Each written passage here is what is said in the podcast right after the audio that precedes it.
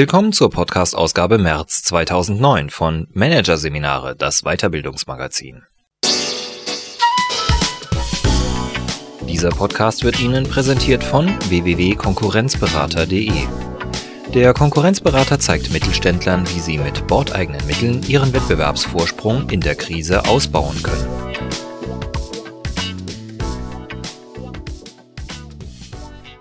Am Ende dieser Ausgabe hören Sie noch ein paar kurze Hinweise auf weitere Podcasts aus dem aktuellen Heft. Doch zunächst Launologie Wege aus dem Stimmungstief von Anja Dilk und Heike Littger. Die Konjunktur ist im Keller, Arbeitsplätze sind bedroht. Wer da gute Laune einfordert, gilt schnell als Zyniker oder Naivling. Wie Forschungsergebnisse belegen, hängen jedoch Leistungsfähigkeit und Kreativität stark von der Gemütslage ab. Unternehmer sind daher gerade in der Krise darauf angewiesen, ihre Mitarbeiter bei Laune zu halten. Mit Fun-Kultur hat das wenig zu tun. Dafür umso mehr mit Wertschätzung und offener Kommunikation. Hier ein Kurzüberblick des Artikels. Laissez-faire in Sachen Laune ist ein Fehler, warum Unternehmen gerade in der Krise auf die Stimmung im Unternehmen achten sollten.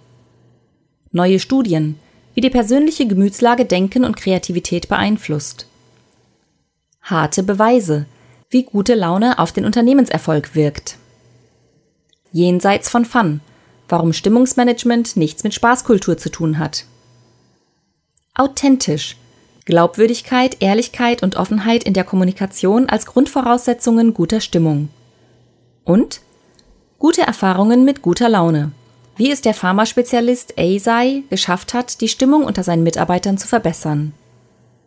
Selten wurde ein neues Jahr so miesepetrig begrüßt wie 2009. Die Aussichten sind ja auch nicht rosig. Wirtschaftliche Talfahrt, Nullwachstum, steigende Arbeitslosenzahlen. Das muss man ernst nehmen. Unternehmen wären schlecht beraten, die Krise auf die leichte Schulter zu nehmen. Während sich diese Erkenntnis jedoch längst festgesetzt hat, sind die meisten Firmen von einer anderen wichtigen Erkenntnis noch weit entfernt dass sie aufpassen müssen, dass die berechtigte Vorsicht und Bedachtsamkeit nicht in eine angstbesetzte, niederdrückende Krisenstimmung umschlägt. Denn was Firmen in schwierigen Zeiten am meisten brauchen, sind Mitarbeiter, denen es an Tatkraft und Ideenreichtum nicht gebricht. Diese Eigenschaften sind aufs engste mit der Stimmung verknüpft, erklärt Jürgen Hennig, Professor für differenzielle Psychologie an der Universität Gießen. Die Hinweise, dass die Laune große Effekte auf Produktivität und Kreativität hat, sind unübersehbar, sagt der Wissenschaftler. So haben beispielsweise Forschungen der Erlanger Sozialpsychologin Andrea Abele gezeigt, dass in guter Stimmung das Denken eher intuitiv ganzheitlich abläuft. Die Versuchspersonen konnten komplexe Fragestellungen und kreative Aufgaben besser bewältigen als die durchschnittlich gestimmten Teilnehmer und erbrachten im Durchschnitt 20 Prozent mehr Leistung. Fazit das Gehirn belohnt Heiterkeit mit gesteigerter Denkleistung und neuen Sichtweisen. Nach einer Studie der Universität Yale macht sich gute Laune auch finanziell konkret bemerkbar. Manager, die ihre Mitarbeiter respektvoll behandeln und gute Stimmung verbreiten, waren demnach nicht nur beliebter. Sie waren mit ihrem Team vielmehr auch erfolgreicher.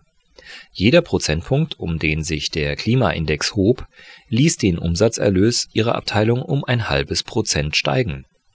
Auch das Taunussteiner Sozialforschungsinstitut IFAK liefert Zahlen zum Zusammenhang von guter Laune und Produktivität. So bringen laut einer Studie des IFAK gut gelaunte Kollegen im Schnitt 17,5 Verbesserungsvorschläge und gute Ideen in ihre Unternehmen ein. Miesepeter dagegen nur 8,4.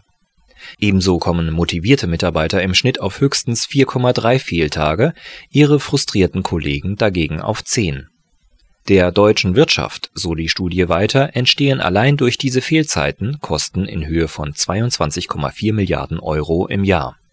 Auch schlechte Laune, wachsende Miesepetrigkeit und die Fixierung auf das Negative in vielen Unternehmen schlägt vermutlich mit Milliardenbeträgen zu Buche, sagt Helmut Fuchs, Cheftrainer der TAM Trainerakademie München und Experte für Stimmungstraining.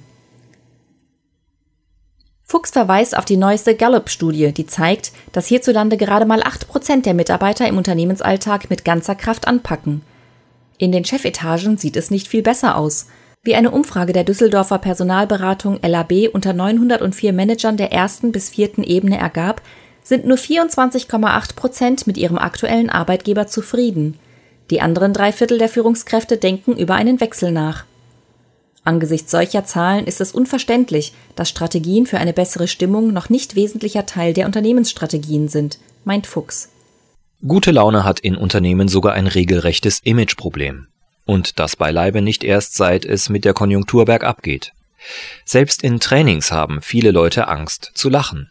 Das ist als unseriös verpönt, weiß Stimmungstrainer Fuchs.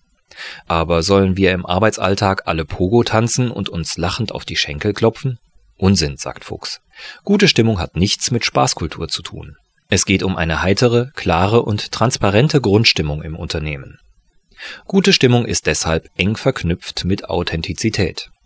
Wer den Mitarbeitern nämlich freundlich ins Gesicht lächelt, aber hinter dem Rücken die Fäuste ballt, macht sich unglaubwürdig. Und das dämpft die Stimmung mehr als jedes offene Wort.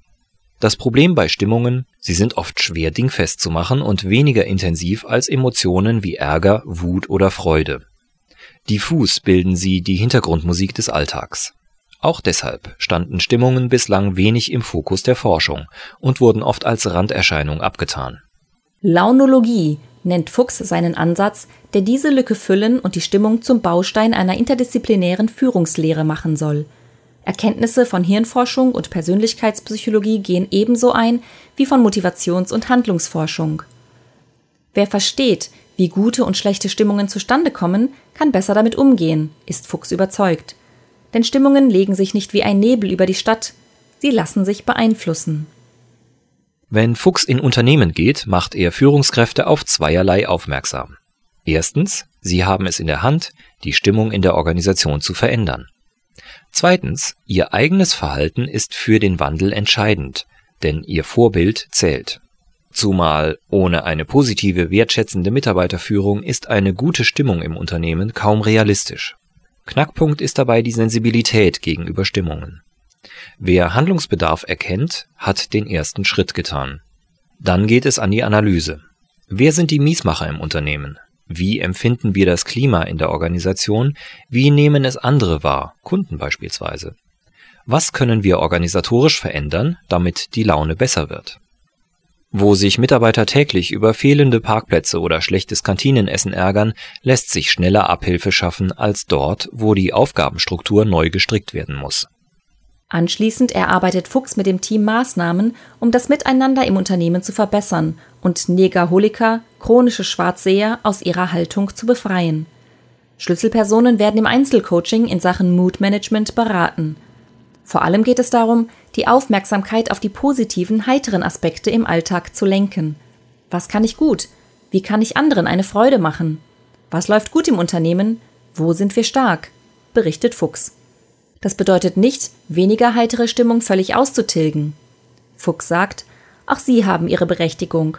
Mit durchschnittlicher Laune sind Menschen kritischer und nicht so leicht zu manipulieren.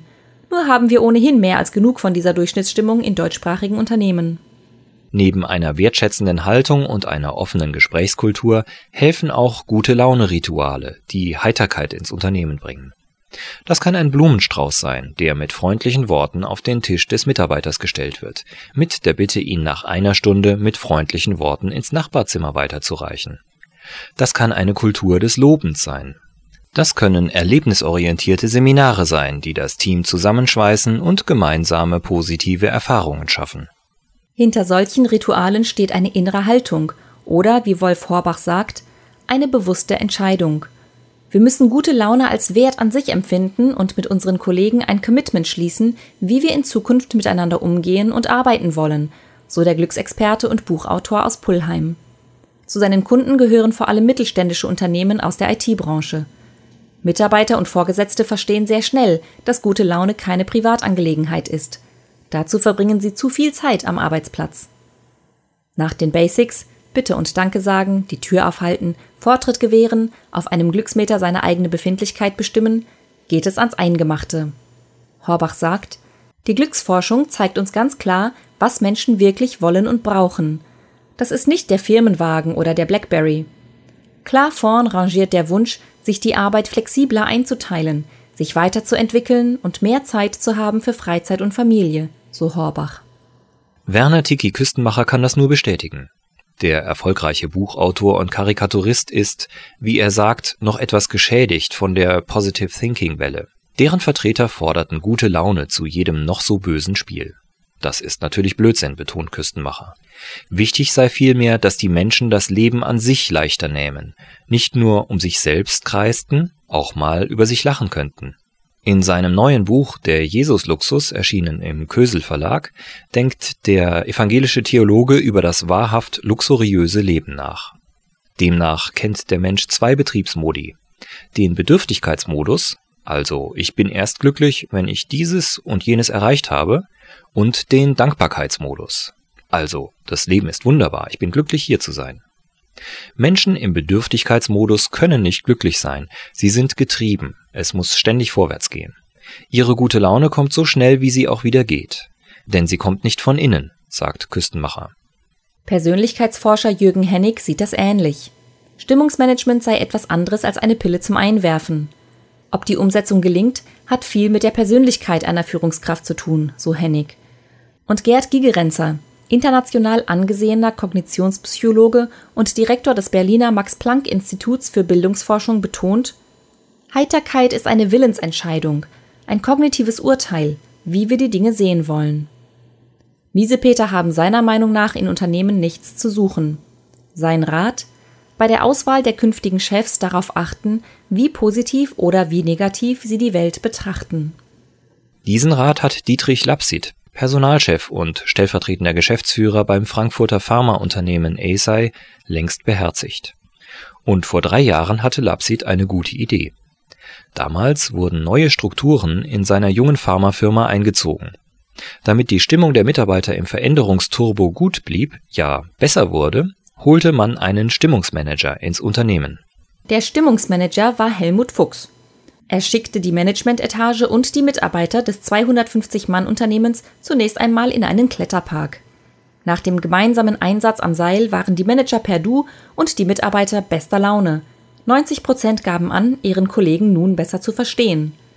Im zweiten Schritt gab Trainer Fuchs den Führungskräften einen Test in die Hand.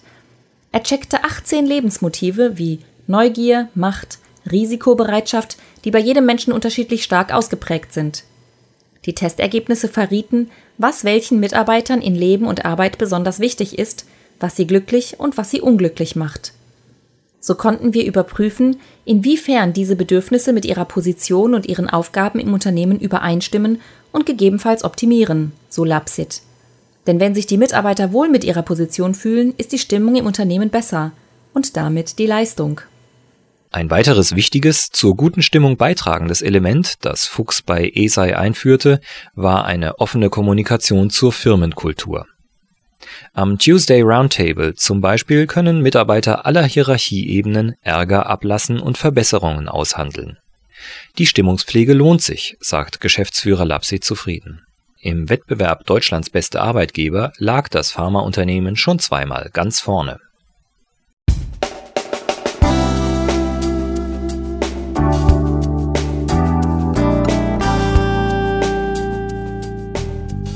Sie hörten den Artikel Launologie – Wege aus dem Stimmungstief von Anja Dilk und Heike Littger. Aus der Ausgabe März 2009 von Managerseminare, produziert von voiceletter.de. Weitere Podcasts aus der aktuellen Ausgabe behandeln die Themen Malcolm Gladwells Überfliegeranalyse Erfolg ohne Rezept und Lerntrend Kürze. Die Weiterbildungsminis kommen. Weitere interessante Inhalte finden Sie im Internet unter www.managerseminare.de.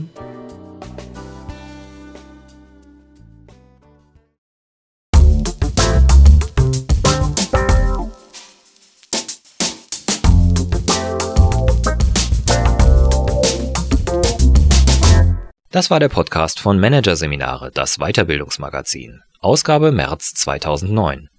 Dieser Podcast wird Ihnen präsentiert von www.konkurrenzberater.de. Konkurrenzanalyse als Navigationssystem für den Mittelstand. Übrigens, mit unserem neuen Beratungskonzept entwickeln wir für Sie innerhalb von 24 Stunden einen strukturierten Einstieg in eine professionelle und systematische Markt- und Wettbewerbsbeobachtung. www.konkurrenzberater.de